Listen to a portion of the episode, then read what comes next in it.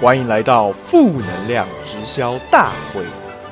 负能量直销大会提供满足口腹之欲、毁容毁法及各种没有营养的高品质负面垃圾话。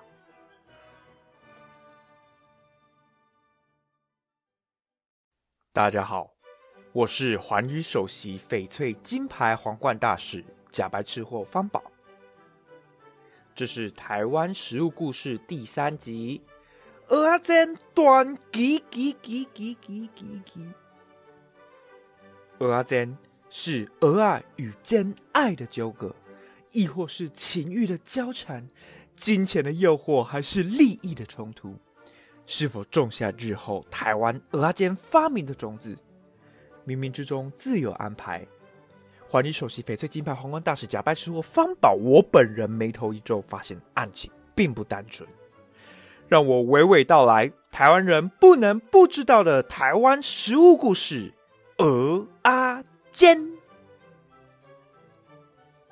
哦，这个鹅阿煎就是顾名思义，就是鹅啊跟煎，嘿，就是将牡蛎和淀粉混合，那煎炸啊，煎炸原之助啊，不是，是那是 baby 原之助，是煎煎又煎又炸。的烹饪方式，那这种牡蛎跟淀粉混合的烹饪煎炸方式啊，起源于盛产牡蛎的中国福建，那延伸到了潮汕地区，并随着闽南人的移民啊，就这样把这个鹅啊的烹饪方式啊，传到了台湾跟东南亚的新加坡还有马来西亚地区。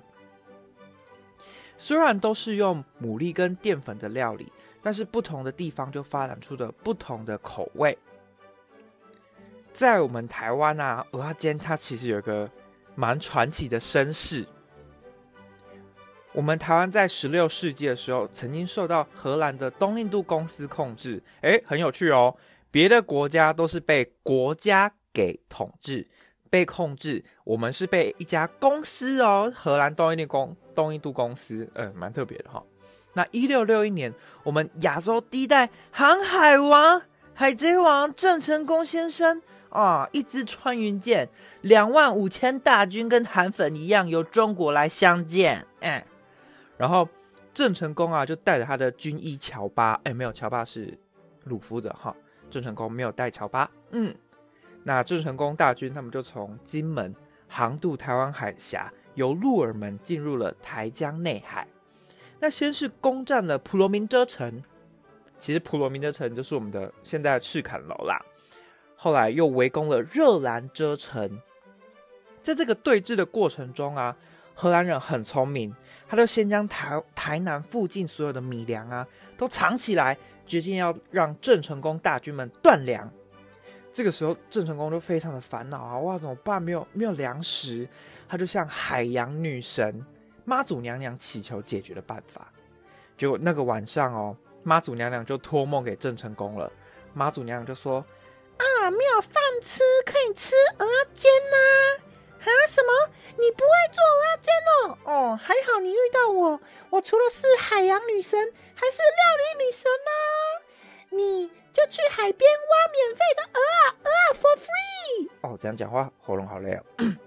你就去海边挖免费的鹅啊，加上地瓜粉还有水，加一点蔬菜，就变成了一道美味的鹅煎喽。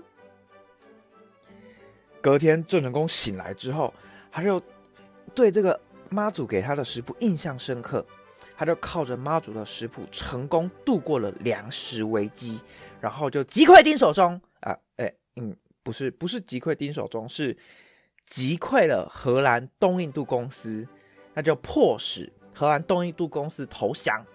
于是后人就说，台湾的鹅阿煎是郑成功发明的。我我觉得这边有点矛盾哦，因为这是妈祖托梦教郑成功的，那怎样应该都算是妈祖发明的吧？怎么会是郑成功？是不是？而且郑成功在攻打的时候，拿士兵哪有时间去挖藕啊？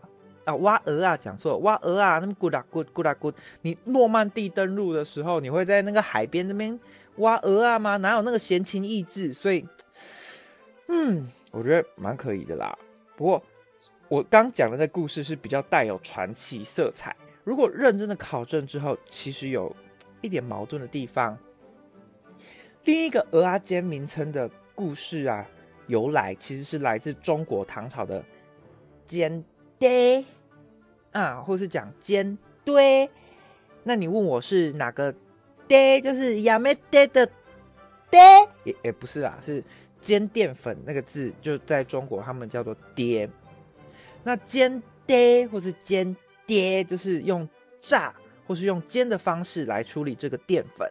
那在台湾，因为食材跟饮食文化上的差异，就把这个煎爹加上了蔬菜跟海鲜还有肉，那演化成了鹅啊煎爹。这其实这个食材跟做法更贴近闽南的鹅烙烙饼的那个烙，并淋上闽南潮汕地区搭配海鲜的海鲜酱。但因为有口音的缘故啊，这个。海鲜酱在台湾就被称为了海山酱，要海山海山海山酒海山酱，并因为日治时期的时候，番茄酱跟味增传入了我们台湾，在海山酱中加入了这两种食材，而创造出属于台湾特有的鹅啊煎跟鹅啊煎蘸酱。台湾的鹅啊煎就跟台湾人一样，包容度很高哈。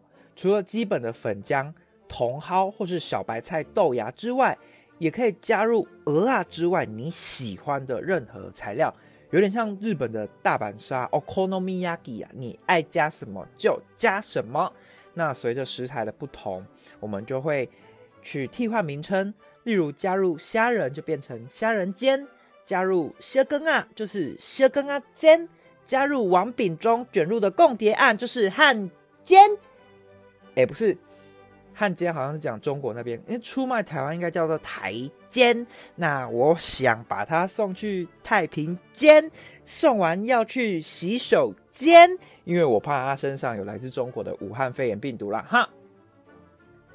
那谢谢你今天的收听，如果我有哪里讲错、讲不好的地方，还是你对任何食物的历史背景感到兴趣。想要推荐我任何好吃的，都欢迎到脸书或 IG 脸书、脸书或 IG 搜寻“负能量直销大会”，或到我的美食 IG“ 假白吃货方宝”留言和我们讨论。Bon appetit，拜拜。